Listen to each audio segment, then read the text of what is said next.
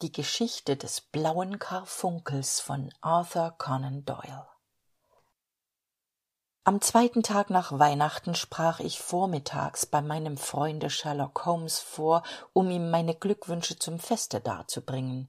Ich traf ihn in einem purpurroten Schlafrock auf dem Sofa liegend, die lange Pfeife neben sich, ganz begraben unter einem Stoß von Morgenzeitungen neben dem sofa stand ein holzstuhl an dessen lehne ein ruppiger unappetitlicher steifer filzhut an mehreren stellen eingedrückt und längst nicht mehr gebrauchsfähig aufgehängt war. Ein vergrößerungsglas und eine pinzette auf dem sitz des stuhles deuteten an dass der hut zum zweck seiner untersuchung dort hing du bist beschäftigt? sagte ich. Ich störe dich vielleicht durchaus nicht. Es ist mir im gegenteil ganz erwünscht mit einem guten bekannten über die ergebnisse meiner untersuchung sprechen zu können. Der gegenstand ist ein ganz alltäglicher. Dabei deutete er mit dem daumen nach dem alten hut hin. Aber die weiteren umstände die mit demselben in zusammenhang stehen sind nicht ganz uninteressant ja sogar einigermaßen lehrreich ich setzte mich in seinen armstuhl und wärmte mir die hände an seinem prasselnden feuer denn es war scharfer frost eingetreten und die fenster waren mit einer dicken eiskruste überzogen. Vermutlich bemerkte ich steckt hinter diesem ding da so harmlos es aussieht irgendeine mordgeschichte und bildet es für dich den anhaltspunkt zur entdeckung irgendeines geheimnisses und zur bestrafung eines verbrechens nein nein. Nichts von verbrechen versetzte holmes lachend. Nur einer jener absonderlichen kleinen zwischenfälle wie sie immer vorkommen wo sich doch millionen menschlicher wesen auf einem raume von wenigen quadratmeilen drängen bei den wechselseitigen reibungen eines so dicht geballten menschenschwarmes darf man sich auf alle möglichen verkettungen von umständen gefasst machen und bietet sich so manches kleine rätsel zur lösung dar das ohne verbrecherischer natur zu sein des überraschenden und sonderbaren genug enthält wir haben schon mehr dergleichen erlebt. Nun ich zweifle nicht dass auch dieser kleine fall zu dieser unschuldigen sorte gehören wird. Du kennst doch peterson den kommissionär. Ja ihm gehört diese trophäe. Es ist sein hut. Doch nicht. Er hat ihn gefunden. Der eigentümer desselben ist unbekannt ich bitte dich jetzt in dem hut nicht einen alten ruppigen filz sondern vielmehr einen prüfstein für unsern scharfsinn sehen zu wollen. Vor allem also höre wie derselbe hierher kam. Er machte seine aufwartung am christfestmorgen in gesellschaft einer guten fetten gans welche ohne allen zweifel jetzt gerade in petersens küche gebraten wird die sache trug sich folgendermaßen zu. Etwa um vier uhr am christfestmorgen ging peterson wie du weißt ein höchst anständiger bursche von einer kleinen lustbarkeit nach hause wobei ihn sein weg durch tottenham court road führte. Vor ihm her ging wie er beim schein der laterne bemerkte mit etwas schwankenden schritten ein hochgewachsener mann der eine weiße gans auf der schulter trug. An der ecke von goodge street bekam er streit mit ein paar gassenjungen. Einer derselben stieß ihm den hut herunter worauf er seinen stock erhob um sich zu verteidigen und dabei schlug er das hinter ihm befindliche ladenfenster ein peterson hatte seinen schritt beschleunigt um den unbekannten gegen seine angreifer zu beschützen. Dieser ließ jedoch in seinem schrecken über das zerbrochene fenster und das eilige herannahen des beamten ähnlich aussehenden kommissionärs seine gans fallen machte sich auf die socken und verschwand in dem gewirr von gäßchen hinter tottenham court road die straßenjungen hatten sich bei petersens erscheinen gleichfalls davon gemacht so dass er nun herr des schlachtfeldes blieb und den zerknüllten hut sowie die ganz annehmbare weihnachtsgans als siegesbeute betrachten durfte die er gewiss dem eigentümer wieder zustellte mein lieber junge da steckt ja eben das rätsel freilich befand sich an dem linken bein des tieres eine kleine karte auf der die worte für Mr. henry baker geschrieben standen und desgleichen stehen die anfangsbuchstaben h b innen auf dem futter dieses hutes aber da es in london ein paar tausend baker und ein paar hundert henry baker gibt so ist es keine leichte sache einem derselben einen verlorenen gegenstand wieder zuzustellen. Nun was tat peterson also? Er übergab mir beides hut und gans. Am christfestmorgen da er wohl weiß dass ich mich auch für den kleinsten rätselhaften fall interessiere.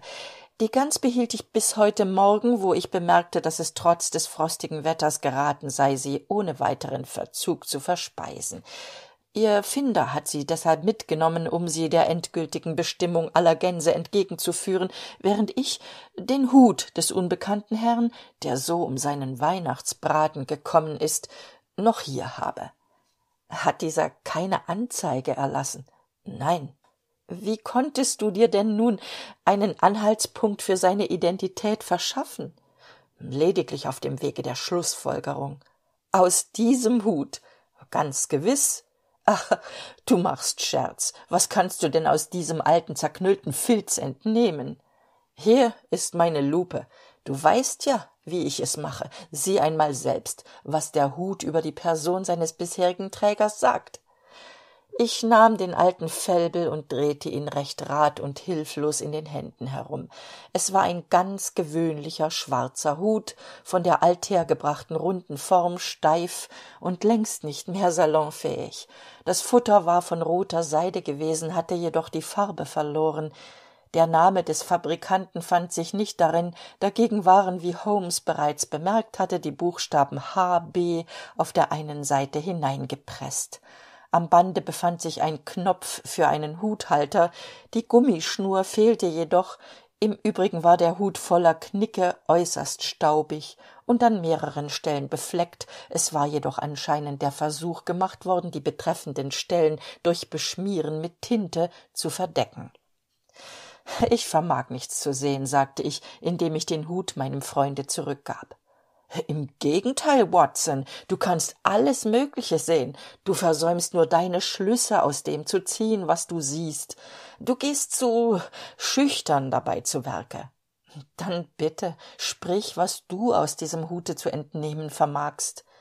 Er nahm denselben vor sich und betrachtete ihn in der ihm eigenen prüfenden weise er gibt vielleicht nicht so viel aufschluß als er wohl geben könnte bemerkte er. Und doch lassen sich aus dem hut ein paar schlüsse mit aller bestimmtheit und wieder ein paar andere wenigstens mit einem hohen grade von wahrscheinlichkeit ableiten.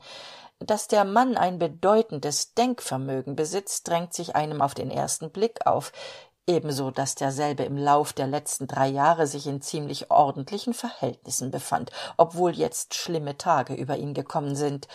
Er hielt vordem auch etwas auf sich doch ist dies jetzt nicht mehr in demselben grade der fall wie früher. Offenbar befindet er sich in einem moralischen rückgang der zusammengenommen mit der verschlechterung seiner vermögensumstände auf irgendeinen schlimmen einfluß wahrscheinlich trunksucht hinweist dies mag auch die schuld an dem offenbaren umstand tragen dass seine frau ihm nicht mehr besonders zugetan ist. Mein lieber holmes trotzdem hat er sich noch ein gewisses maß von selbstachtung bewahrt fuhr dieser fort ohne meinen einwurf zu beachten es ist ein mann der eine sitzende lebensweise führt wenig ausgeht an starke bewegung gar nicht mehr gewöhnt ist in mittlerem alter steht und greuliche haare hat die er erst in den allerletzten tagen hat schneiden lassen und die er mit pomade einfettet. Dies sind die tatsachen die sich mit ziemlicher sicherheit aus seinem hut entnehmen lassen. Beiläufig bemerkt ist es außerdem im höchsten grade unwahrscheinlich dass er beleuchtung auf seiner treppe hat du treibst ganz gewiss scherz holmes. Nicht im mindesten. Ist es möglich dass du jetzt nachdem ich dir diese ergebnisse mitgeteilt noch nicht einmal einsiehst wie ich dazu gelangt bin? Ich bin ohne zweifel recht dumm aber ich muss gestehen ich vermag dir nicht zu folgen. Zum beispiel wie kamst du darauf dass der mann ein bedeutendes denkvermögen besessen habe als antwort stülpte holmes den hut auf seinen kopf. Er fiel ihm ganz über die stirn herein so dass er auf der nasenwurzel aufsaß. Das ist lediglich eine raumfrage versetzte er. Wer einen so mächtigen schädel besitzt hat auch in der regel was rechtes darinnen. Nun dann der rückgang seiner vermögensverhältnisse dieser hut ist drei jahre alt. Diese flachen am rande aufgebogenen krempen kamen damals auf. Es ist ein hut allererster qualität. Sieh nur das band von gerippter seide und das ausgezeichnete futter. Wenn dieser mann vor drei jahren imstande war sich einen so teuren hut anzuschaffen und seither keinen neuen mehr gehabt hat so ist er sicherlich in seinen verhältnissen zurückgekommen nun das ist allerdings klar genug aber wie steht es damit dass er früher etwas auf sich gehalten habe und jetzt sich in moralischem rückgang befinde? Holmes lachte. Seine frühere fürsorglichkeit und ordnungsliebe sitzen hier erwiderte er indem er seinen finger auf die kleine schleife und den knopf des huthalters legte im laden bekommt man nie einen huthalter mit. Wenn dieser mann sich also einen solchen anschaffte so beweist dies einen gewissen grad von sorgsamkeit indem er eine außergewöhnliche maßregel zum schutze gegen den wind traf.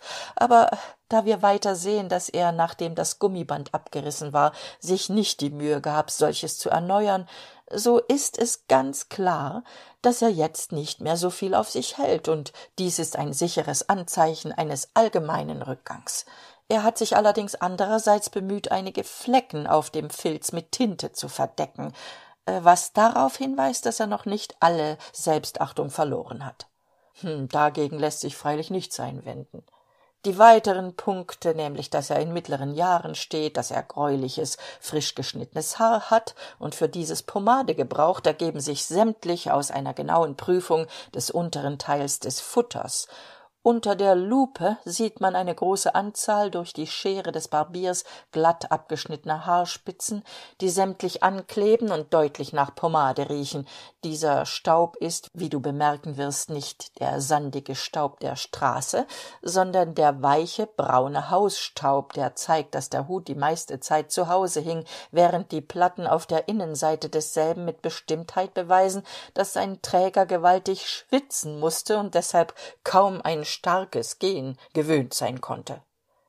Aber seine frau du sagtest ja schon dass sie nicht mehr so gut mit ihm lebe. Dieser hut ist seit wochen nicht mehr ausgebürstet worden.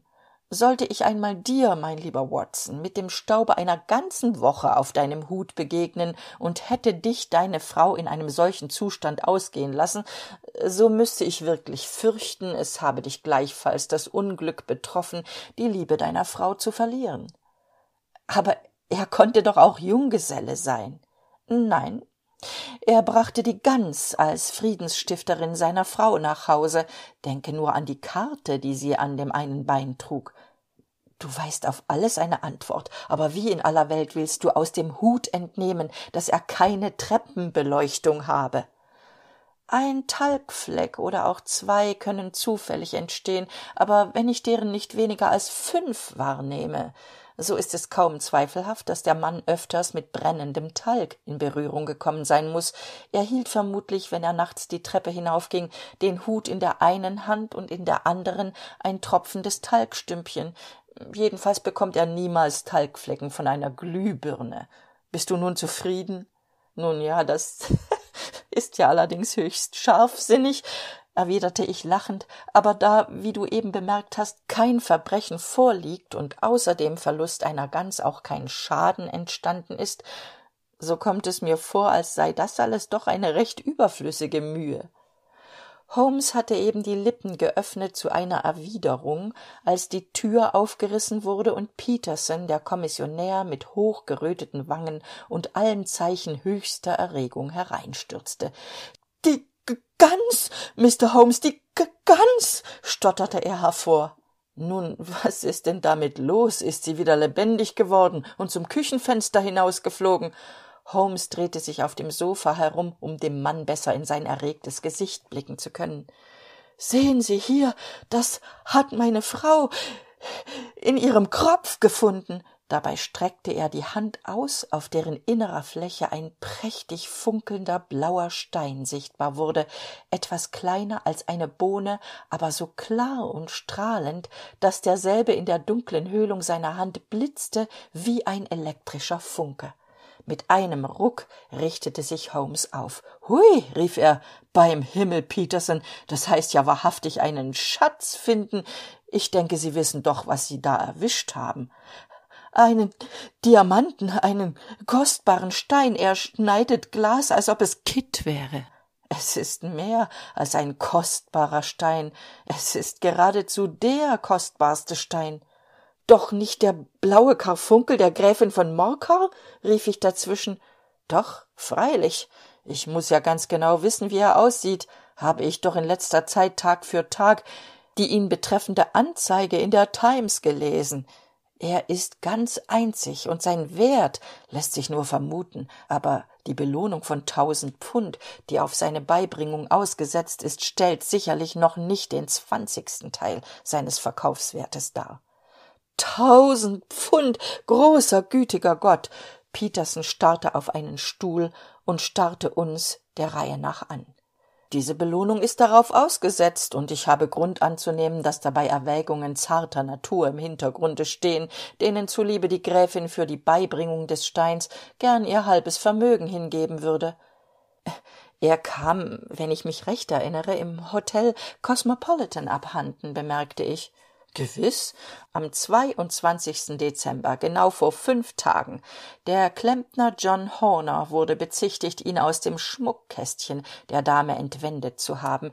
Die anzeichen gegen ihn waren so schwere dass der fall vor die geschworenen verwiesen wurde. Ich glaube da kommt irgendwo ein bericht darüber. Er suchte unter seinen zeitungen und fand auch wirklich den betreffenden artikel. Dieser lautete juwelendiebstahl im hotel cosmopolitan. John horner sechsundzwanzig jahre alt klempner stand unter der anklage am zweiundzwanzigsten dieses aus dem schmuckkästchen der gräfin von morcar den unter dem namen der blaue karfunkel bekannten kostbaren stein entwendet zu haben james ryder erster hausdiener im hotel bezeugte er habe den horner am tag des diebstahls nach dem toilettenzimmer der gräfin gewiesen wo derselbe eine stange des kaminrostes die los war wieder anbringen sollte. Er war kurze zeit bei horner geblieben jedoch schließlich abgerufen worden. Bei seiner rückkehr fand er horner nicht mehr vor und entdeckte gleichzeitig dass der schreibtisch erbrochen war und das kleine marokkinkästchen worin wie sich später herausstellte die gräfin ihre juwelen aufzubewahren pflegte leer auf dem tische stand. Ryder schlug augenblicklich lärm und horner wurde noch am selben abend festgenommen ohne dass jedoch der stein bei ihm selbst oder in seiner behausung gefunden worden wäre katharina kassack kammermädchen der gräfin welche auf den schrei den ryder bei seiner entdeckung ausstieß zu diesem ins zimmer geeilt war wusste lediglich ryders angaben über den dortigen befund zu bestätigen. Polizeiinspektor bradstreet über die verhaftung horners als zeuge vernommen erklärte dass dieser sich dabei wie wütend gewehrt und seine unschuld hoch und teuer versichert habe da gegen denselben eine vorbestrafung wegen diebstahls vorlag so lehnte der untersuchungsbeamte eine summarische behandlung der anklage ab und verwies dieselbe an das schwurgericht. Horner der schon während des ganzen verfahrens hochgradige erregung gezeigt hatte wurde bei der schlußverhandlung ohnmächtig so dass er aus dem saale getragen werden musste hm so viel was die gerichtsverhandlung betrifft fügte holmes nachdrücklich bei indem er die zeitung wegschob unsere aufgabe ist es jetzt den faden aufzufinden der uns von dem erbrochenen schmuckkästchen mit dem die geschichte begann bis zum gänsekropf am schlusse leitet. Du siehst watson unsere kleinen erhebungen haben mit einemmal ein weit gewichtigeres und weniger unschuldiges gesicht bekommen. Der stein ist hier. Der stein stammt aus der gans und die gans von mr henry baker dem herrn mit dem schlechten hut und all den besonderen kennzeichen mit denen ich dir so viel zu schaffen machte so müssen wir denn nun allen ernstes daran gehen diesen herrn und die rolle die er in dieser geheimnisvollen geschichte gespielt hat zu ermitteln. Zu dem ende müssen wir es zunächst mit dem einfachsten mittel versuchen und das wäre zweifellos eine anzeige in sämtlichen abendzeitungen. Schlägt dieses fehl so werde ich zu anderen mitteln greifen. Wie willst du denn die anzeige abfassen gib mir einen bleistift und diesen streifen papier also gefunden an der ecke von Gooch street eine gans und ein schwarzer filzhut. Mr henry baker kann die gegenstände heute abend um halb sechs uhr in number baker street abholen. Das ist klar und kurz beisammen. Ja, allerdings, aber wird er es auch zu Gesicht bekommen?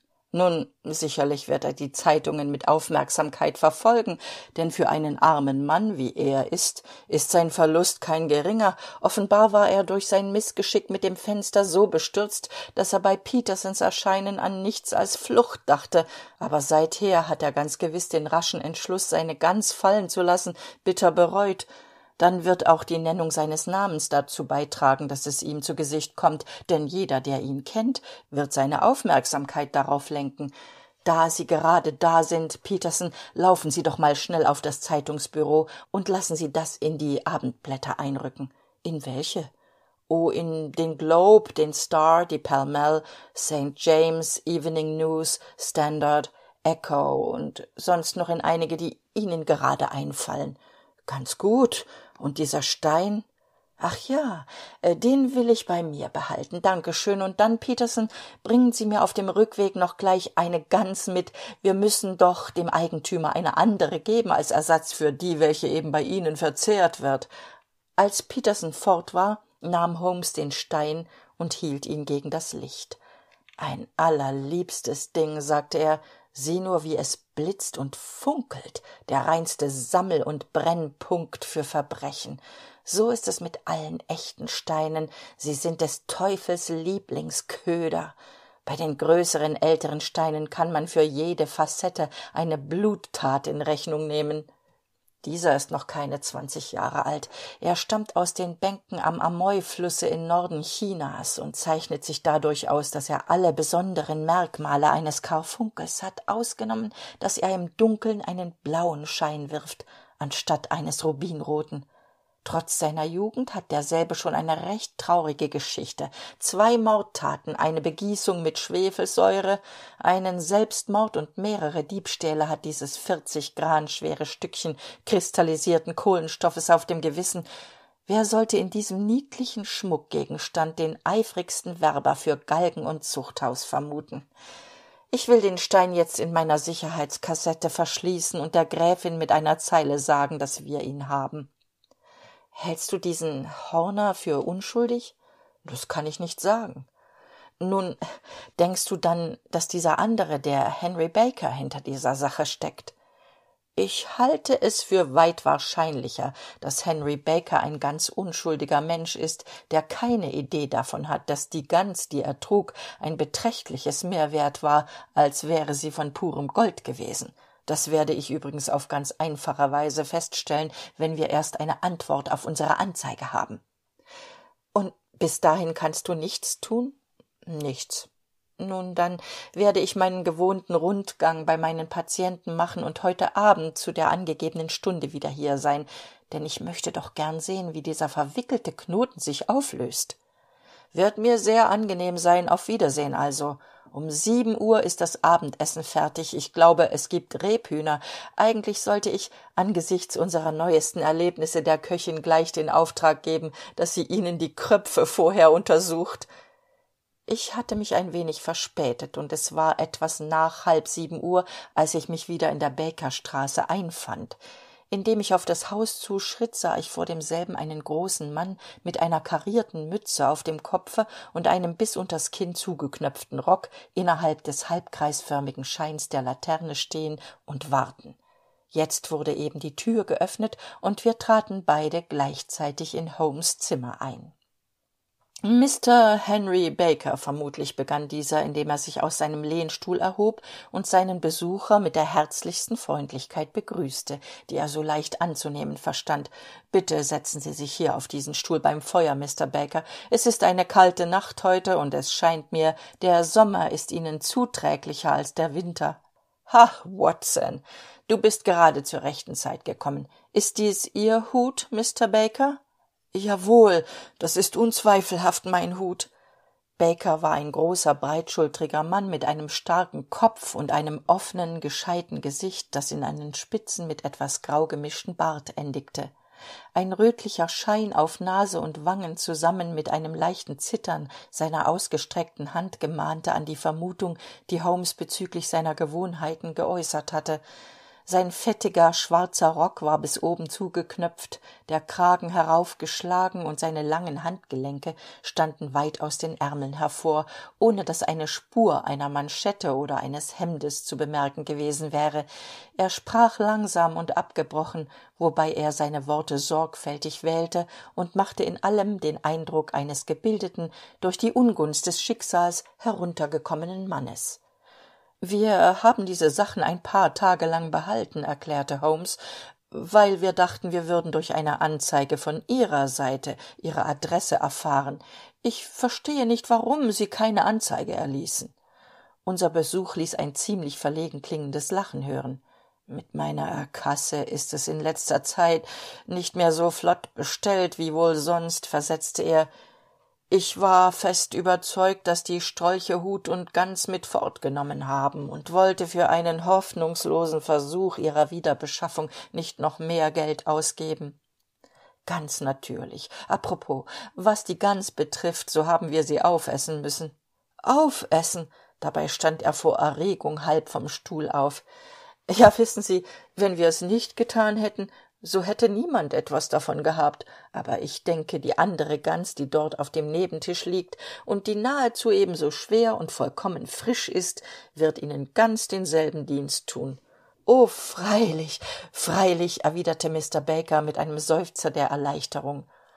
Natürlich haben wir noch federn beine kopf und so fort von ihrer eigenen gans und wenn sie wünschen der mann brach in ein herzliches lachen aus. Die könnte ich allenfalls als reliquien meines abenteuers aufheben meinte er. Aber sonst wüsste ich nicht was ich mit den überbleibseln meiner alten bekannten eigentlich anfangen sollte.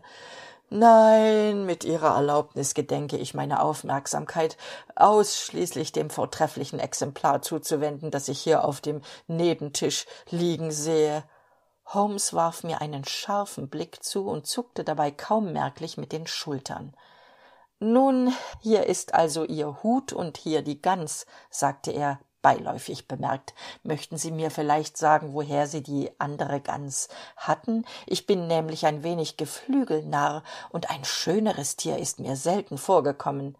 Sehr gerne erwiderte baker der indessen aufgestanden war und seinen neu errungenen besitz unter den arm genommen hatte ich bin mit ein paar meiner bekannten stammgast in der wirtschaft zum alpha beim museum. Dieses jahr nun hat unser wackerer wirt windigate mit namen die einrichtung getroffen dass jeder von uns gegen eine wöchentliche einzahlung von ein paar pence auf weihnachten eine gans erhielt. Ich entrichtete meinen beitrag pünktlich und das übrige wissen sie ja ich bin ihnen sehr verpflichtet denn eine karierte mütze passt für meine jahre ebenso wenig wie für mein gesetztes wesen. Mit komischer grandezza stülpte er seinen zerknüllten fellbel auf machte jedem von uns eine feierliche verbeugung und ging dann seines weges. Das wäre also mr henry baker sagte holmes als er die tür hinter demselben geschlossen hatte es ist ganz sicher dass er nicht das geringste von der geschichte ahnt. Bist du hungrig watson? Nicht besonders. Dann schlage ich dir vor wir nehmen unsere mahlzeit erst später ein und verfolgen diese spur solange sie noch frisch ist. Ganz einverstanden. Es war eine bitterkalte nacht und wir hüllten uns deshalb warm in überröcke und schals ein draußen blinkten die sterne frostig am wolkenlosen himmel und die vorübergehenden bliesen den atem in dichten dampfwolken vor sich. Scharf und laut klangen unsere tritte während wir unserem ziele zustrebten. Nach einer viertelstunde hatten wir alpha inn eine kleine wirtschaft in einem eckhause in bloomsbury erreicht. Wir begaben uns ins herrenstübchen wo holmes bei dem rotbackigen wirt mit weißer schürze zwei glas bier bestellte wenn ihr bier so gut ist wie ihre gänse dann muss es ausgezeichnet sein sagte er. Meine gänse? Der mann schien überrascht. Ja es ist noch keine halbe stunde her dass ich mit mr henry baker gesprochen habe der zu ihrem gänseklub gehört. Ach ja jetzt verstehe ich. Aber sehen sie die gänse waren nicht von mir. Wirklich? Von wem denn? Nun ich habe die zwei dutzend von einem händler in covent garden bezogen so ich kenne ein paar von ihnen welcher war es. Breckenridge heißt er. Ah den kenne ich nicht. Nun auf ihr wohl wirt und auf das gedeihen ihres hauses. Gute nacht. Jetzt zu mr breckenridge. Fuhr er fort indem er beim hinaustreten in die kalte luft seinen rock zuknöpfte vergiß nicht watson dass unser faden uns von einer höchst harmlosen gans aus zu einem manne führt dem sieben jahre zwangsarbeit sicher sind wofern wir nicht seine unschuld nachweisen können möglich dass unsere nachforschung lediglich seine schuld zu bestätigen vermag. Aber in jedem falle sind wir im besitze einer spur welche der polizei entgangen ist und die uns ein eigentümlicher zufall in die hand gespielt hat. Wir wollen den faden verfolgen bis zum bitteren ende. Auf gen süden also und frisch voran als wir nach längerer kreuz und querwanderung den covent garden markt erreicht hatten lasen wir an einem der größten geschäfte den namen breckenridge. Der eigentümer ein vierschrötig aussehender mann mit scharfen zügen und wohlgepflegtem kotelettbart war gerade daran mit hilfe eines jungen burschen die läden zu schließen. Guten abend eine kalte nacht heute sagte holmes. Der händler nickte und warf einen fragenden blick auf meinen begleiter alle ihre gänse ausverkauft soviel ich sehe fuhr holmes fort indem er auf die leeren marmortische deutete. Können morgen früh fünfhundert stück haben. Das hilft mir nichts. Nun dort gibt's ja noch welche in dem laden mit der gaslaterne. Ganz recht aber ich bin an sie empfohlen. Von wem? Vom wirt zum alpha. Ach ja dem habe ich ein paar dutzend geschickt. Es waren sehr schöne tiere. Ei wo hatten sie die her? Zu meiner überraschung rief diese frage bei dem händler einen zornesausbruch hervor. Nun herr sagte er indem er den kopf zurückwarf und die arme in die seiten stemmte wo wollen sie eigentlich hinaus? Sprechen sie sich deutlich aus ohne umschweife. Das ist doch deutlich genug. Ich möchte gern wissen wer ihnen die gänse verkauft hat die sie an das alpha geliefert haben. Nun und ich sage es ihnen nicht jetzt wissen sie's oh es liegt nicht so viel daran aber ich begreife gar nicht warum sie über eine solche bagatelle so hitzig werden.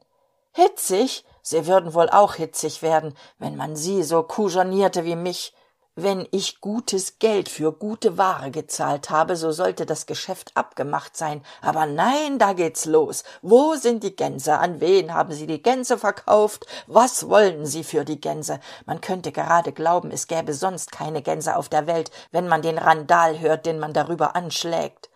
Nun wenn sonst noch leute sich nach den gänsen erkundigt haben so habe ich mit denen nichts zu tun versetzte holmes leichthin wenn sie's uns nicht sagen wollen so ist's eben einfach nichts mit der wette. Aber wenn sich's um geflügel handelt bin ich jederzeit bereit für das was ich behaupte auch etwas daran zu setzen. So habe ich fünf schilling gewettet dass die gans die ich an weihnachten verzehrt habe vom lande stammte. Nun dann haben sie ihre fünf schilling verloren denn es war stadtware fuhr der händler dazwischen. Ach niemals. Ich sag aber es ist so. Und ich glaub's nicht wollen sie mehr vom geflügel verstehen als ich der ich immer damit zu tun gehabt habe seit ich krabbeln kann? Ich sage ihnen alle diese gänse die nach dem alpha gekommen sind waren stadtware. Ich glaube es in meinem leben nicht. Wollen wir wetten? Ich nehme ihnen lediglich ihr geld ab denn ich weiß dass ich recht habe. Aber ich setze einen sovereign daran nur um ihnen zu zeigen dass ich nicht eigensinnig bin. Der händler lachte grimmig auf bring mir die bücher bill rief er. Der kleine junge brachte ein kleines dünnes buch und ein großes mit fettigem rücken herbei und legte beide aufgeschlagen unter die hängelampe. Nun also sie eigensinniger kauz sagte der händler ich meinte ich habe heut nichts mehr mit gänsen zu tun aber sie sollen gleich sehen dass doch noch eine hier im laden ist. Sehen sie das kleine buch? Nun?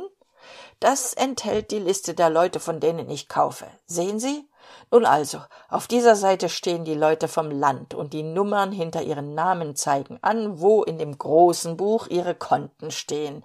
Nun und dann sehen sie diese andere seite in roter tinte? Das ist die liste meiner stadtlieferanten. Jetzt suchen sie den dritten namen. Lesen sie ihn mir einmal vor. Mrs oakes hat 117 Brixton Road 249, las Holmes. So ist's. Nun schlagen Sie das im Kontobuch nach. Holmes schlug die angegebene Seite auf. Hier haben Sie's wieder. Mrs. Oakeshart, 117 Brixton Road. Eier- und Geflügellieferantin. Nun also, was ist der letzte Eintrag? Dezember vierundzwanzig gänse zu sieben schilling und sechs pence. So ist's da haben sie's. Und drunter? Verkauft an herrn Widdigate vom alpha zu zwölf schilling. Na was haben sie jetzt noch zu sagen holmes sah ganz niedergeschlagen aus. Er zog einen sovereign aus der tasche warf ihn auf den tisch und ging hinaus mit einer miene als sei er zu tief entrüstet um noch worte zu finden. In einiger entfernung blieb er unter einer laterne stehen und brach in das ihm eigentümliche herzliche und doch geräuschlose lachen aus.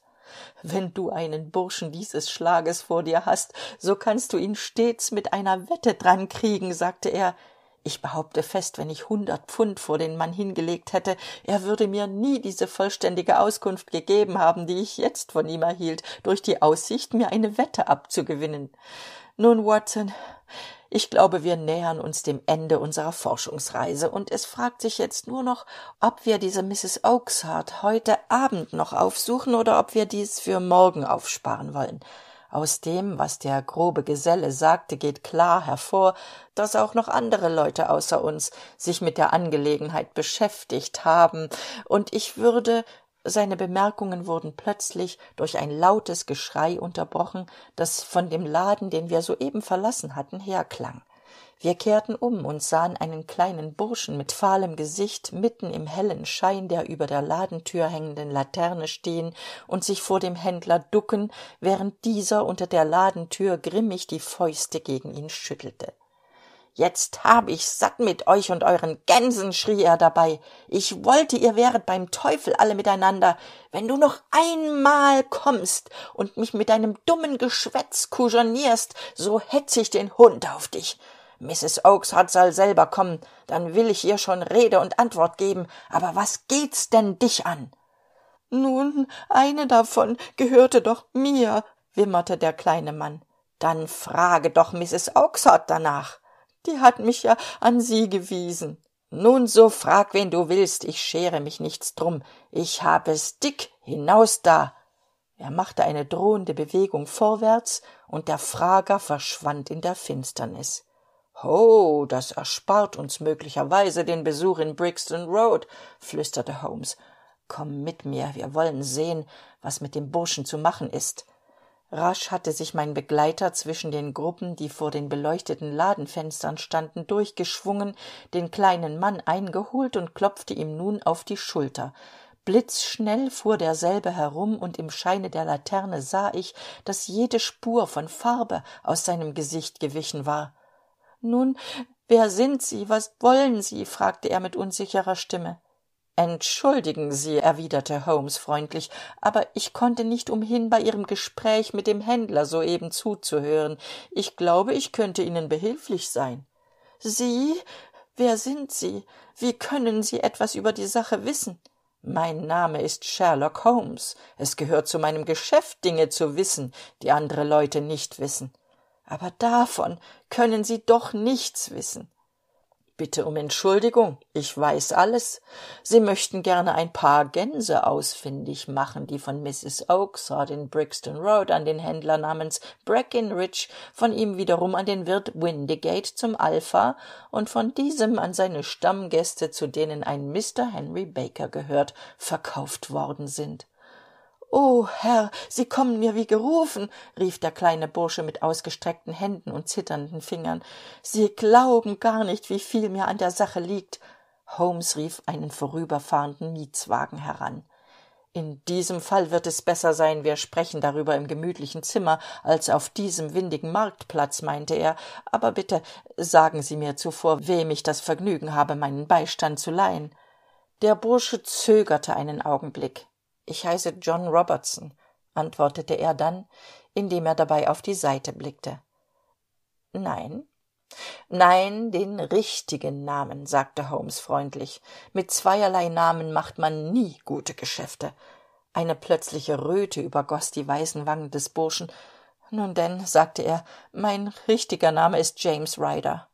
So ist es. Erster hausdiener im hotel cosmopolitan bitte steigen sie nur ein und ich werde ihnen jede auskunft geben können die sie wünschen der kleine mann blieb stehen und schaute einen um den anderen von uns mit halb ängstlichem halb hoffnungsvollem blicke an als wisse er nicht recht gehe er einem unerwarteten glücksfall oder einer katastrophe entgegen. Dann stieg er in den wagen ein und knapp zehn minuten darauf befanden wir uns in der wohnung meines freundes kein wort war während der fahrt gewechselt worden nur die scharfen kurzen atemzüge unseres begleiters und ein nervöses auf und zuklappen seiner hände gaben kunde von der erregung seines innern. Da wären wir sagte holmes heiter während wir in das zimmer traten. Das feuer mutet einen recht angenehm an bei diesem wetter. Sie sehen erfroren aus Mr. Bitte setzen sie sich in den armstuhl. Ich will nur meine pantoffeln anziehen ehe wir diese kleine sache abmachen. Nun also sie möchten gerne wissen was aus den gänsen geworden ist. Jawohl herr. Oder besser gesagt aus der gans. Es war doch wohl eine gans an der ihnen gelegen war weiß mit schwarzem streifen auf dem schwanz. Ryder zitterte vor erregung. Ach herr rief er können sie mir sagen wo die hinkam kam hierher. Hierher? Jawohl. Und sie entpuppte sich als ein höchst merkwürdiger vogel. Es wundert mich gar nicht dass sie interesse für denselben zeigen. Er hat nach seinem tod ein blaues ei gelegt das niedlichste prächtigste kleine ei das je zu sehen war. Ich habe es hier in meiner sammlung. Unser gast richtete sich unsicher auf und klammerte sich mit der rechten hand am kaminrand an holmes schloss seine kassette auf und hielt den blauen karfunkel empor der wie ein stern in kaltem glänzendem blitzendem feuer strahlte. Ryder stand mit langem gesicht da unschlüssig ob er den stein als sein eigentum ansprechen oder verleugnen sollte. Das spiel ist aus ryder sagte holmes ruhig. Jetzt nicht gefackelt man oder sie kommen in des teufels küche hilf ihm wieder in seinen stuhl watson. Er hat nicht nerv genug zum spitzbuben. Gib ihm einen schluck kognak so. Nun sieht er ein wenig menschlicher aus. Wahrhaftig. Ein rechter held. Einen augenblick hatte ryder gewankt und wäre fast gefallen aber der branntwein brachte wieder eine spur von farbe in seine wangen und angstvoll heftete er nun von seinem stuhle aus die blicke auf seine ankläger ich habe so ziemlich alle trümpfe in der hand und bin im besitz aller beweise die ich etwa brauchen könnte. So können sie mir eigentlich nur wenig sagen. Und auch dieses wenige lässt sich auf anderem wege aufklären so dass der zusammenhang vollständig ist. Sie haben doch von diesem blauen stein der gräfin morcar gehört ryder? Ja die catherine Cussack erzählte mir davon erwiderte er mit heiserer stimme ach freilich die kammerzofe der dame. Nun die versuchung sich auf so leichte weise mit einem male zum reichen mann zu machen war zu groß für sie wie schon oft für bessere leute als sie. Aber in der wahl der mittel waren sie nicht sehr bedenklich. Ich meine ryder das war ein rechter schurkenstreich von ihnen. Sie wussten dass dieser klempner horner früher schon einmal in einen ähnlichen fall verwickelt war und dass er deshalb um so leichter in verdacht geraten würde was taten sie also? Sie richteten es mit ihrer genossin der Cossacks so ein dass im zimmer der gräfin eine kleine reparatur zu besorgen war und dass horner zu diesem zweck geholt wurde. Nach seinem abgang plünderten sie dann den schmuckkasten aus schlugen lärm und ließen den unglücklichen festnehmen. Darauf hier warf sich ryder plötzlich zu boden und umfaßte die knie meines freundes um gottes willen haben sie erbarmen rief er denken sie an meinen vater an meine mutter. Es würde ihnen das herz brechen. Ich habe noch nie etwas schlechtes begangen und will es auch nie wieder tun. Ich schwöre es. Ich beschwöre es bei allem was heilig ist. O bringen sie mich nur nicht vor gericht um christi willen nicht. Setzen sie sich wieder in ihren stuhl erwiderte holmes streng es ist keine kunst sich jetzt zu winden und zu krümmen aber dem armen horner unter ungerechtem verdacht in haft zu bringen das machte ihnen wenig kopfzerbrechen ich will fliehen Mr. holmes ich will außer landes gehen dann wird man die untersuchung gegen ihn einstellen hm darüber reden wir noch und jetzt erzählen Sie uns wahrheitsgemäß, wie es weiterging. Wie kam der Stein in die Gans und wie kam die Gans auf den Markt? Sagen Sie uns die Wahrheit. Darin liegt für Sie die einzige Hoffnung auf Rettung. Ryder fuhr sich mit der Zunge über seine trockenen Lippen. Ich will es Ihnen erzählen, ganz wie es gegangen ist, begann er dann. Als Horner festgenommen war, dachte ich, es werde das Beste für mich sein, mich mit dem Stein ohne Verzug aus dem Staub zu machen. Es konnte ja der Polizei jeden Augenblick einfallen, mich und mein Zimmer zu durchsuchen. Im ganzen Bereich des Hotels gab es kein sicheres Versteck dafür. Ich ging deshalb aus, als hätte ich etwas zu besorgen und suchte meine Schwester auf. Sie ist an einen namens Oakshart verheiratet und wohnt in Brixton Road, wo sie Geflügel zum Verkauf mästet. Auf dem ganzen Weg hielt ich jeden, der mir begegnete, für einen Schutzmann oder einen Detektiv, so dass trotz der kalten Nacht der Schweiß an mir herunterlief, noch ehe ich in Brixton Road war. Meine Schwester fragte mich, was es denn gebe und warum ich so blass sei, aber ich machte ihr weiß, ich habe wegen Diebstahls im Hotel aufbleiben müssen. Dann ging ich in den Hinterhof und dachte bei einer Pfeife darüber nach, was jetzt wohl das geratenste für mich wäre. Ich hatte früher einen Freund gehabt namens Maudsley, der auf schlechte Wege geriet und jetzt eben seine Zeit abgesessen hat. Dieser hatte mir eines Tages einmal von den Schlichen der Diebe erzählt und wie sie die gestohlenen Sachen sich aus den Händen schaffen. Ich wusste, dass er mich nicht verraten würde, denn ich wusste auch ein oder zwei Sachen von ihm. So kam ich zu dem Entschluss, ihn ohne weiteres in Kielbom aufzusuchen und ihn ins Vertrauen zu ziehen. Er würde mir sicher Mittel und Wege zeigen, wie ich den Stein zu Geld machen könnte. Aber wie unbehelligt zu ihm gelangen? Ich dachte an die Schrecken, die ich auf dem Herweg ausgestanden hatte. Jeden Augenblick konnte man mich fassen und durchsuchen, und dann fand man den Stein in meiner Westentasche. Ich hatte unterdessen an der Wand gelehnt und den Gänsen zugeschaut, die mir vor den Füßen herumwatschelten. Auf einmal fuhr mir ein Gedanke durch den Kopf, wie ich den schlauesten Detektiv auf der ganzen Welt hinters Licht führen könnte. Meine Schwester hatte mir ein paar Wochen vorher das Prachtstück von ihren Gänsen auf Weihnachten versprochen, und ich wusste, dass ich jederzeit auf ihr Wort bauen konnte. Diese Gans wollte ich jetzt mitnehmen und in ihrem Kopf meinen Stein nach Kilburn tragen. Im Hofe steht ein kleiner Schuppen, und hinter diesen trieb ich eine von den Gänsen, eine schöne, große, weiße, mit gestreiftem Schwanz. Ich fing sie ein, sperrte ihr den Schnabel auf und stopfte ihr den Stein in den Hals hinunter, soweit mein Finger reichte. Sie schluckte, und ich fühlte, wie der Stein durch den Schlund in ihren Kropf hinabglitt, aber sie flatterte und strampelte dermaßen dabei, dass meine Schwester herauskam und fragte, was los sei. Wie ich ihr eben Antwort geben wollte, riß ich das Vieh los und flog mitten unter die anderen hinein.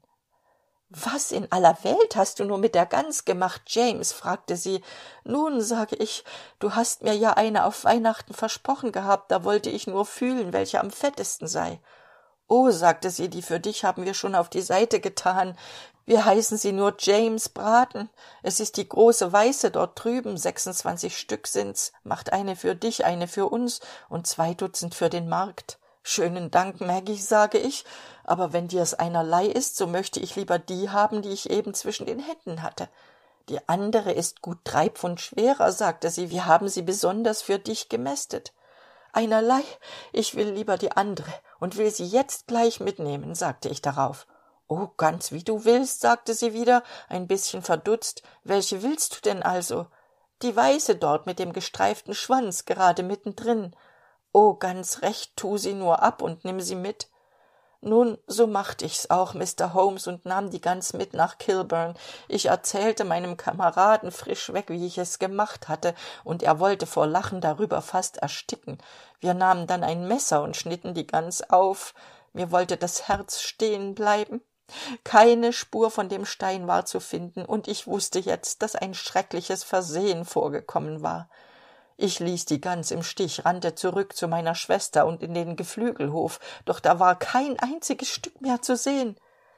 Wo sind Sie denn alle hingekommen, Maggie? rufe ich ihr entgegen. Zum Händler sind sie gekommen, James. Zu welchem? Breckenridge in Covent Garden. Aber war denn noch eine da mit gestreiftem schwanz fragte ich gerade wie die die ich mir auserwählte. Freilich james zwei waren da mit gestreiftem schwanz. Ich kannte sie nie auseinander. Nun da war mir die ganze sache klar und ich ging so schnell mich meine füße tragen wollten zu diesem breckenridge. Aber er hatte die ganze partie gleich weiterverkauft und wollte mir um keinen preis sagen an wen. Sie haben ihn ja heut abend selbst gehört so hat er mich von anfang an abgetrumpft. Meine schwester meint ich werde noch verrückt. Und manchmal kommt es mir selber so vor. Und jetzt jetzt bin ich als dieb gebrandmarkt und habe den reichtum für den ich meinen ehrlichen namen verkauft habe noch nicht von weitem verschmeckt. Gott steh mir bei gott steh mir bei. Er begrub sein gesicht in den händen und brach in ein krampfhaftes schluchzen auf ein langes schweigen folgte nichts unterbrach die stille als die schweren atemzüge des unglücklichen und das taktmäßige trommeln der fingerspitzen meines freundes auf dem tischrand. Endlich erhob sich der letztere und machte die tür auf. Gehen sie fort sagte er. Was? O gott vergelte es ihnen? Keine worte weiter nur fort und es bedurfte auch keiner weiteren worte. Im nu war er draußen und über die treppe drunten. Man hörte die tür gehen und dann verklangen seine eiligen tritte vor dem hause. Schließlich watson meinte holmes indem er nach seiner pfeife griff bin ich doch nicht gerade dazu bei der polizei angestellt um ihr überall nachzuhelfen wo sie nicht allein fertig wird stünde die sache für horner bedenklich so wäre es etwas anderes. Aber dieser bursche wird ja nicht gegen ihn auftreten und so muss der fall eingestellt werden. Vielleicht dass ich ein unrecht damit begehe aber es ist auch gerade so gut möglich dass ich dadurch eine seele vom verderben rette. Dieser bursche wird nichts mehr verbrechen. Seine angst war zu gräßlich ihn jetzt ins gefängnis bringen hieße ihn für sein ganzes leben dem zuchthaus überliefern. Überdies stehen wir ja eben auch in der gnadenzeit. Der zufall hat uns einen rätselvollen merkwürdigen fall in die hände gespielt und in seiner befriedigenden lösung müssen wir unsern lohn finden. Willst du so gut sein mal eben zu klingeln dann wollen wir uns an eine untersuchung anderer art machen die geschichte ist schon vorbei und erst nächsten sonntag kommt eine neue wenn dir das zu lange dauert und du auch die Faszination von Adventskalendern liebst, dann schlage ich dir vor, auf meinem YouTube-Kanal jeden Tag ein Türchen am Adventskalender 2023 zu öffnen. Höre Geschichten, kleine Gedichte, weihnachtlich, winterlich, es ist einfach schön, ich freue mich auf dich. Eva K., der Hörkanal auf YouTube.